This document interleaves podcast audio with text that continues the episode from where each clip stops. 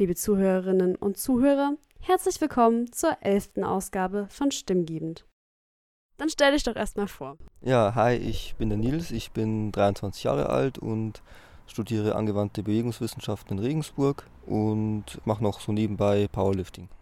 Also ich habe schon vor längerer Zeit angefangen im Fitnessstudio zu trainieren und so circa nach einem Jahr gingen dann auch so ein bisschen die Erfolge aus. Ich war dann nicht mehr so ganz motiviert, aber an sich hat mir das Training schon noch Spaß gemacht. Also ich wusste, ich will schon noch weiter ähm, trainieren in irgendeiner Form, aber wollte eben etwas ändern. Und habe ich mich so ein bisschen umgeschaut, also auch online und habe dann Powerlifting entdeckt und habe dann damit angefangen, was erstmal nicht so erfolgreich war, weil ich eben noch gar keine Erfahrung damit hatte. Aber dann hatte ich das Glück, dass in dem Fitnessstudio, wo ich trainiert habe, auch ein Powerlifting-Verein war und die sind dann auch ähm, auf mich ein bisschen aufmerksam geworden und dann ist man eben in Kontakt gekommen und dann habe ich auch von denen sehr viel gelernt und dann bin ich so immer mehr reingerutscht. Ich bin Caroline Hansuch, ich bin 24 Jahre alt. Ich mache Powerlifting seit etwa 2018, 2019 so um den Dreh rum. Also 2019 war mein erster Wettkampf. Ich bin damals durch meinen Freund zum Powerlifting gekommen. Ich habe vorher so ein paar andere Sportarten gemacht, so was halt jeder in seiner Jugend macht. Einmal Judo, Basketball. Ich habe viel getanzt in der Schule damals. Aber ich habe tatsächlich nie was gefunden, was so für mich cool ist und wo ich mich halt wohlfühle in dem Sport. Und dann meinte mein Freund so, ja komm, ähm, geh doch mal ins Fitnessstudio, schau dir das doch mal an. Äh, ich mache hier Powerlifting, vielleicht gefällt es dir ja auch. Und dann habe ich mit den Grundübungen angefangen, also Kniebeuge, Bankdrücken und Kreuzheben. Habe das so erklärt bekommen von ihm. Und ja, bin dann tatsächlich bei dem Sport geblieben. Was ist denn genau Powerlifting?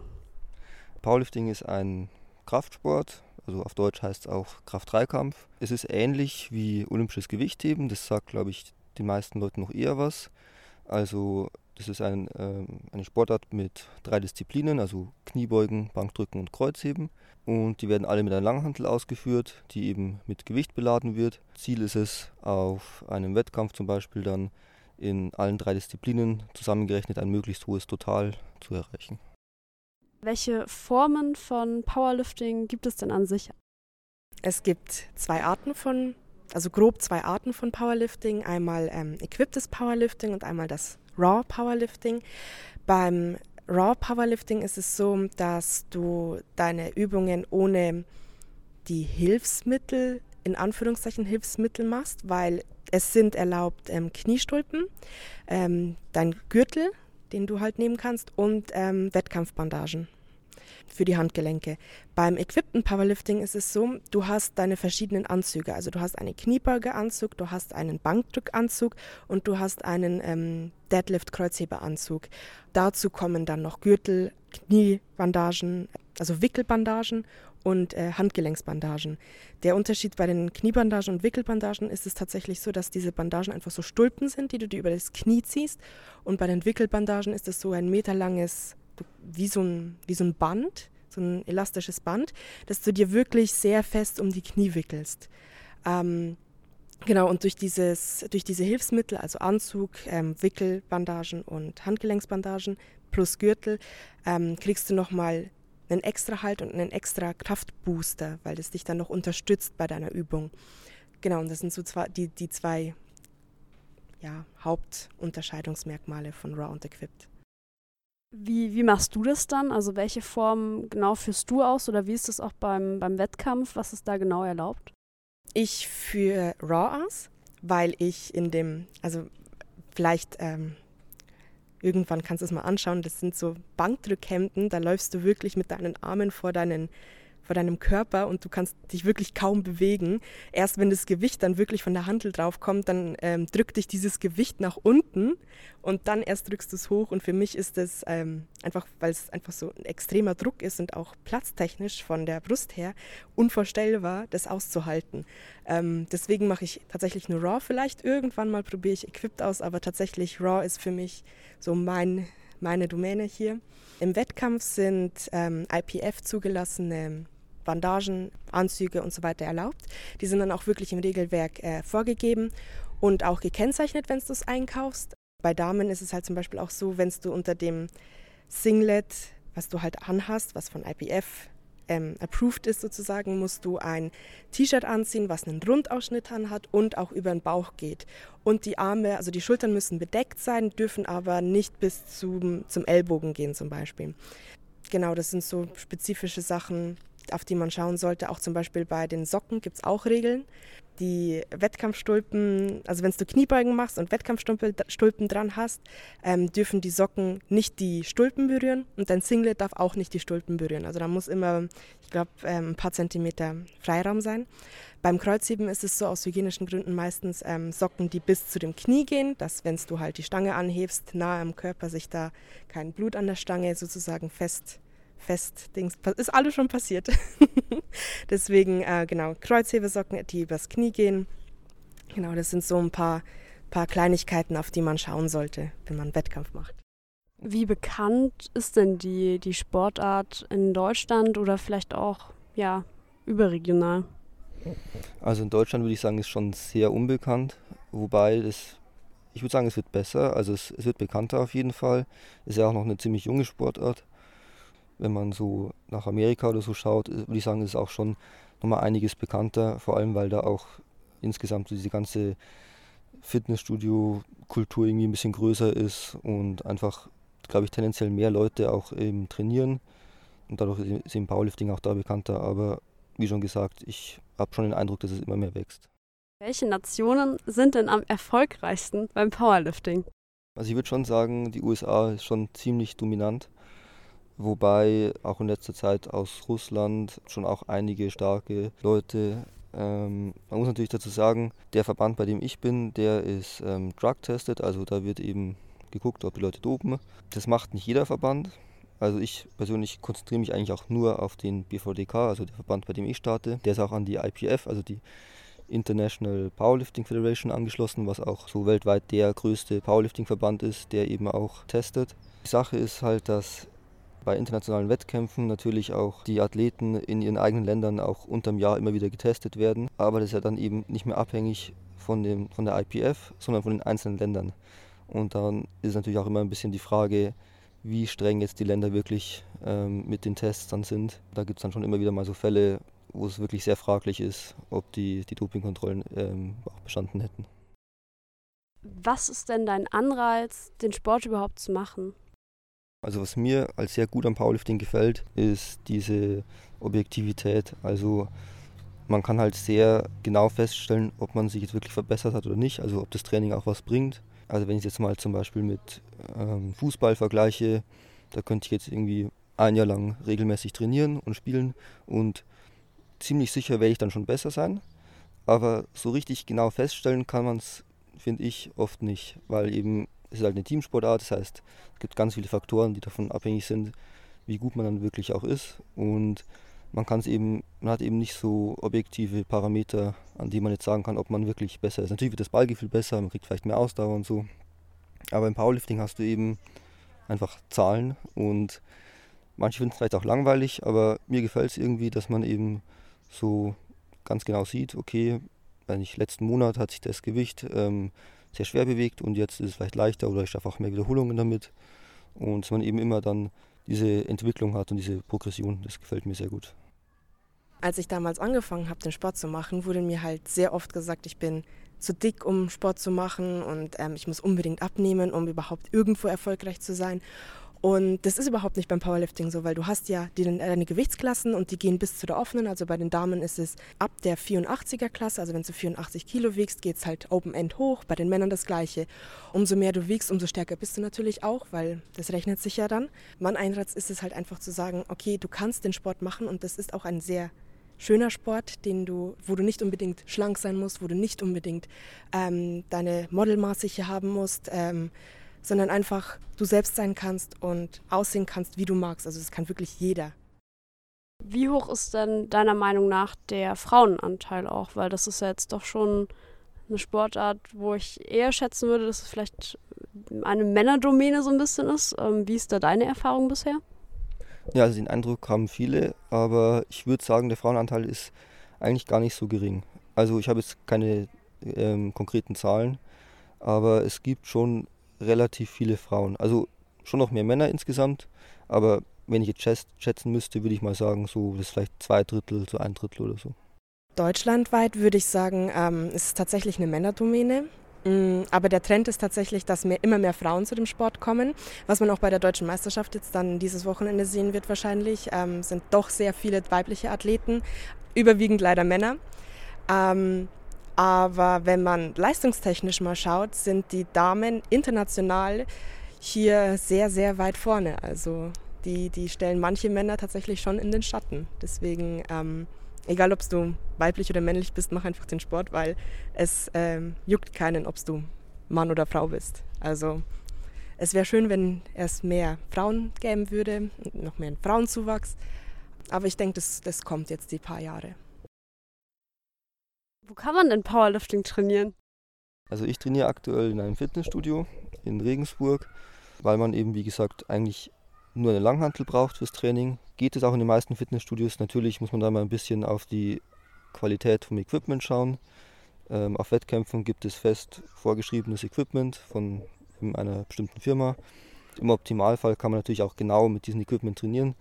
Leider ist es halt sehr teuer und diese, also wirklich nur sehr wenige Fitnessstudios haben das auch. Ähm, also auch nicht das, wo ich jetzt trainiere, aber für mich reicht es aus. Also mir taugt es auch. Ansonsten kann man natürlich auch einfach in Vereinen trainieren, die dann eben auch ihre Vereinsstätten haben. Das kann man sich so ein bisschen ähnlich vorstellen wie ein Fitnessstudio. Nur eben, da gibt es dann auch Maschinen, die man auch in einem Fitnessstudio sieht und Trainingsgeräte. Aber es ist eben alles natürlich ähm, mit mehr Fokus auf ähm, Powerlifting-spezifisches Training. Genau, ansonsten könnte man auch in einem Home Gym trainieren, wenn man sich das leisten kann und den Platz hat. Also dass man eben sich sein eigenes Equipment ähm, kauft. Genau, das sind so die verschiedenen Möglichkeiten. Kann man dann Powerlifting nur im Verein machen? Was würdest du da sagen? Also das kommt eben darauf an, ob man auch ähm, Ambitionen hat, auf Wettkämpfe zu gehen. Da gibt es dann verschiedene Verbände und je nachdem, äh, zu welchem Verband man geht, muss man auch in einem Verein dabei sein. Allerdings kann man natürlich auch Powerlifting einfach so machen, also einfach eben diese Disziplinen mit dem Ziel, stärker zu werden, ausführen. Und dafür braucht man natürlich auch keinen Verein.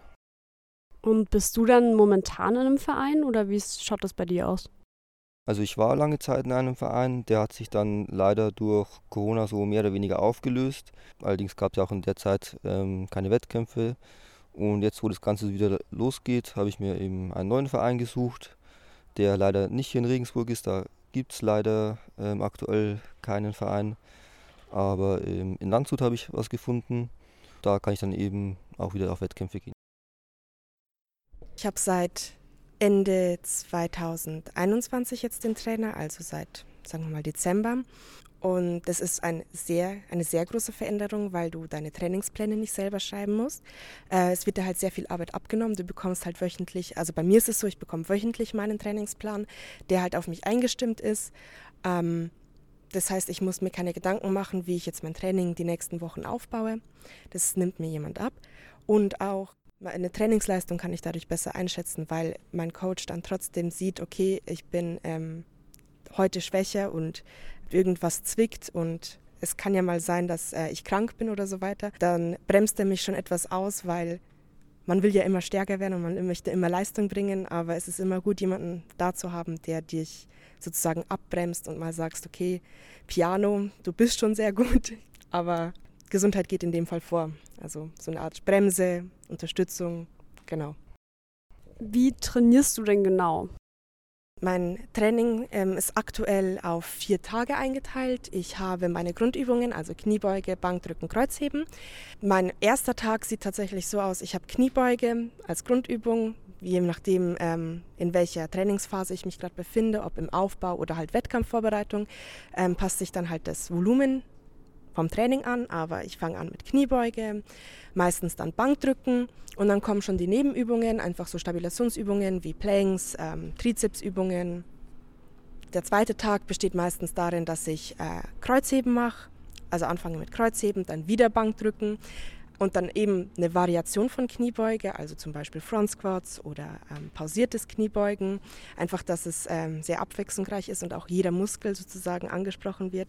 Und dann ähm, die restlichen zwei Trainingstage sind dann auch nochmal äh, schwerere Kniebeuge, schwereres Bankdrücken, Kreuzheben und halt, wie gesagt, immer diese Nebenübungen. um halt genau die anderen Muskeln anzusteuern. Also momentan, weil ich jetzt so in circa zwei Monaten einen Wettkampf habe, werden die Gewichte wieder ein bisschen schwerer bei mir und dementsprechend auch die Wiederholungen gehen runter. Aber so allgemein ist mein Training immer so in drei Phasen aufgeteilt. Also einmal eine Hypertrophiephase oder auch Aufbauphase, die ich eben immer dann mache, wenn ich weit weg vom Wettkampf bin, was auch dann ein, eigentlich so mit den größten Teil meines Trainings ausmacht. Und da mache ich dann eben auch mehr Wiederholungen, also auch 10er, 12er und sowas. Dafür natürlich auch dann dementsprechend leichtere Gewichte. Und Ziel davon ist es eben vor allem Muskulatur aufzubauen. Und dann gibt es eben auch die Kraftphasen, bei denen dann die Gewichte schon ein bisschen ähm, höher werden und die Wiederholungen weniger. Dann trainiere ich auch ein bisschen spezifischer, also wieder mit mehr Fokus auf den eigentlichen Wettkampfdisziplinen. Äh, und dann gibt es noch das sogenannte Peaking, das ist dann wirklich die Phase direkt vor dem Wettkampf, also die Wettkampfvorbereitung, die geht meistens so vier, fünf Wochen, wo dann eben die Gewichte sehr schwer werden, weil man sich eben ganz spezifisch auf den Wettkampf vorbereiten will. Also man will ähnlich trainieren, so wie es dann auch eben auf dem Wettkampf sein wird. Und dann ist das Training auch meistens gar nicht mehr so lang, aber dafür eben sehr schwer. Und die letzte Woche vor einem Wettkampf trainiert man meistens dann nur noch, also fast gar nicht mehr und nur noch sehr leicht. Das ist dann eben die, die Taper-Woche. Und die ist dann dafür da, dass man sich eben wirklich komplett erholt und dann ähm, ganz regeneriert wieder eben auf den Wettkampf geht. Wann ist denn dein nächster Wettkampf und ähm, ja, wo vielleicht ist dein nächster Wettkampf auch? Also mein nächster Wettkampf ist Anfang Oktober in Landshut auch und das ist die Bayerische Meisterschaft, was für mich auch jetzt der erste Wettkampf nach, ich glaube, über drei Jahren Pause ist, weil eben Corona war und ich auch davor schon ein bisschen pausiert hatte. Deswegen bin ich auch gespannt, was dann da geht. Jetzt dieses Wochenende wäre die deutsche Meisterschaft, wo ich antrete. Ziel wäre es natürlich, eine Platzierung zu bekommen, also aufs Treppchen, das wäre schön. Ich habe aber sehr starke Konkurrentinnen, deswegen schauen wir mal, wie es da läuft. Ähm, langfristig möchte ich auf jeden Fall in die deutsche Kader kommen, damit ich auch international starten kann. Genau, das wäre so mein riesengroßer Traum, dass ich mal auf der internationalen Bühne stehe und dort performen darf. Du nimmst ja jetzt an den deutschen Meisterschaften auch teil. Was musst du da denn genau auch beachten, dass du alles regelkonform auch machst? Man arbeitet mit drei Lichtern, also mit dem Lichtersystem. Also wir haben entweder drei weiße oder drei rote Lichter und halt dazwischen dann entweder ein weißes Licht, zwei weiße Lichter. Und du brauchst mindestens zwei weiße Lichter, um deinen Versuch gültig zu bekommen. Um ein rotes Licht sozusagen oder rote Lichter zu bekommen, ist das von Disziplin zu Disziplin jeweils unterschiedlich. Beim Kniebeugen ist es so, wenn du die Signale nicht abwartest oder allgemein, wenn du die Signale nicht abwartest, ähm, weil du bekommst immer dein Startsignal, du bekommst immer dein Absignal, also dass du die Handel wieder ins Geländer tun darfst und du bekommst ja auch beim Kreuzheben dein Startsignal und dein Absignal. Wenn du die zum Beispiel nicht einhältst, bekommst du automatisch deinen Versuch ungültig. Bei Kniebeuge ist es so, wenn du die Wettkampftiefe nicht einhältst, bekommst du dein Signal, wenn eine Abwärtsbewegung in deiner Bewegung stattfindet, bekommst du ebenfalls deinen Versuch ungültig. Ja, das sind so ein paar Kleinigkeiten, die mir jetzt gerade einfallen. Beim Bankdrücken ist es zum Beispiel so, im Regelwerk steht drinnen, dass, man, dass die äh, Schultern und das Gesäß die Bank berühren müssen. Die Füße müssen flach aufliegen auf dem Boden und ähm, wir haben auch eine Wettkampfgriffbreite, also eine maximale Wettkampfbreite, die man greifen darf. Und da gibt es halt jetzt ja, so Diskussionen, ob halt das so gesund ist, wenn wir Powerlifter so diese berüchtigte Brücke hier machen beim Bankdrücken. Ich kann nur dazu sagen, wir machen Wettkampfsport. Natürlich versucht jeder seinen Vorteil rauszuziehen und wenn du halt dann natürlich so eine krasse Brücke machen kannst, um halt deine maximale Bewegung zu verkleinern, also genau die Range of Motion zu verkleinern, dann machst du das natürlich, um einen Vorteil deiner Konkurrenz sozusagen zu gewinnen. Und so technisch, also sie, die, diese Brücke zu halten, ist sehr, sehr technisch anspruchsvoll. Deswegen würde ich nicht pauschal sagen, dass die so gefährlich ist oder auch ähm, ungesund ist. Man muss halt darauf achten, sie richtig auszuführen und sich nicht zu überschätzen mit dem Gewicht. Und dann sollte es eigentlich relativ gesund sein. Ich kann mir gerade richtig schwer vorstellen, mit was für, also wie, wie schwer so Gewichte sind. Äh, kannst du mal beschreiben, was du jetzt zum Beispiel für Gewichte da stemmst, wenn das der richtige Ausdruck dafür ist, beziehungsweise was so normal ist oder ja? Ähm, ja, es ist schwer zu sagen, weil das Niveau natürlich auch ganz unterschiedlich ist. Also zum Beispiel jetzt auch auf dem Wettkampf, auf den ich gehe, also eine bayerische Meisterschaft, eine Landesmeisterschaft. Da ähm, hat man auch keine wirklichen Anforderungen. Da darf also eigentlich jeder mitmachen, der eben in einem Verein auch ist. Und natürlich hängt es auch wieder sehr davon ab, welche Gewichts, in welcher Gewichtsklasse man ist. Also die schweren Gewichtsklassen bewegen natürlich auch deutlich mehr Gewicht als die leichteren. Also es geht ähm, bei, ich glaube bei den Männern bei 66 Kilo los und geht dann hoch bis 120 plus, also auch alles drüber noch.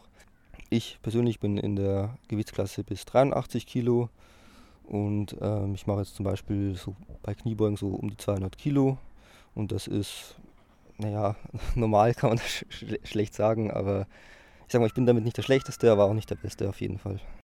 Wie ist es denn genau auch mit Verletzungen? Weil ich meine, man hat da ja auch wirklich schwere Lasten auf den Gelenken und so weiter. Welche Verletzungen sind typisch? Man kann es nicht allgemein sagen, weil jeder Mensch natürlich individuell ist und wenn man halt Sport macht, äh, ist halt die Gefahr groß, dass man sich halt verletzt. Man sollte es halt, es ist halt immer die Gefahr und auch immer, ähm, ja, es wird immer halt gesagt, dass Kraftsport Verletzungen fördert, was aber nicht ganz stimmt, weil ähm, wenn du die richtige Technik ausführst und die, der Körper ähm, gewöhnt sich ja an die Lasten und passt sich auch diesen Lasten an. So typische, ich sag mal, Powerlifter, ähm, Krankheiten sind, ähm, dass meistens was mit der Schulter ist, ab und zu mal was mit dem Knie, dass halt das was zwickt oder halt äh, da was ist oder halt mit dem unteren Rücken tatsächlich. Aber das sind halt dann so, so Sachen, wo, wo halt aus Leichtsinn meistens passiert sind. So richtig schwere Verletzungen kann es natürlich auch geben. Das heißt, wenn zum Beispiel, wenn du nicht äh, auf dem Wettkampf die Last nicht hebst und deine Helfer dir nicht helfen können, das rauszutun, dass du halt unter die, dieser Stange halt zerdrückt wirst, gefühlt, was Gott sei Dank noch nie so passiert ist. Was aber schon mal passiert ist, ist tatsächlich, dass beim Bankdrücken sich mal jemand den Unterarm gebrochen hat. Das war nicht sehr schön anzusehen, ähm, ist aber auch schon mal passiert. Was sehr häufig passiert, ist, dass man nach dem Kreuzheben unmächtig wird, weil durch diesen Druckaufbau irgendwie die Luft bei vielen wird, man, wird einem schwarz vor Augen und kippt halt nach vorne oder hinten weg. Aber so richtig Todesfälle sind mir nicht bekannt oder so extrem schwerwiegende Verletzungen, dass jemand sagt, er kann nie wieder Powerlifting machen, habe ich auch noch nie gehört so. Was war bisher dein größter Erfolg, den du im Sport dabei hattest? Ich würde sagen, also ich habe relativ gute Hebel, also relativ guten Körperbau für Kreuzheben, also das liegt mir eigentlich so am besten.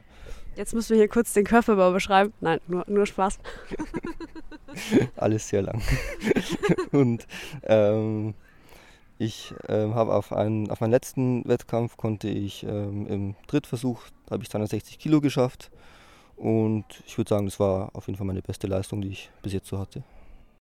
Im Nachhinein habe ich diese Audio von den deutschen Meisterschaften von Caro bekommen.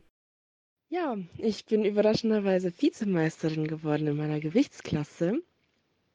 Ähm, war ein sehr spannender Wettkampf und auch ein sehr anstrengender Wettkampf. Es war tatsächlich eine 2,5 Kilo Entscheidung, äh, die mir den Sieg gebracht hat, weil die Drittplatzierte 2,5 Kilo unter mir ist. Ähm, das war spannend bis zur letzten Sekunde. ich bin sehr zufrieden ich bin mega glücklich und auch mega dankbar, dass ich dabei sein durfte. Und ich kann wirklich nur immer wieder wiederholen, was für ein schöner Sport das ist und was für ein, ja, einfach interessanter und vielfältiger Sport das ist. Man lernt so viele neue Menschen kennen. Ähm, man freut sich für jeden, der, der hier einen PR drückt, einen PR hebt, ähm, seine Bestleistung um einiges verbessert oder auch einfach eine Platzierung bekommt. Und ähm, ja, es ist einfach ein unglaubliches Gefühl, dabei gewesen zu sein. Und ich freue mich mega auf, aufs nächste Mal. Auf die Bayerische steht jetzt an. Da freue ich mich jetzt richtig drauf. Und dann sehen wir uns vielleicht das nächste Mal wieder auf der DM. Studentenfunk, dein Hörsaal im Netz.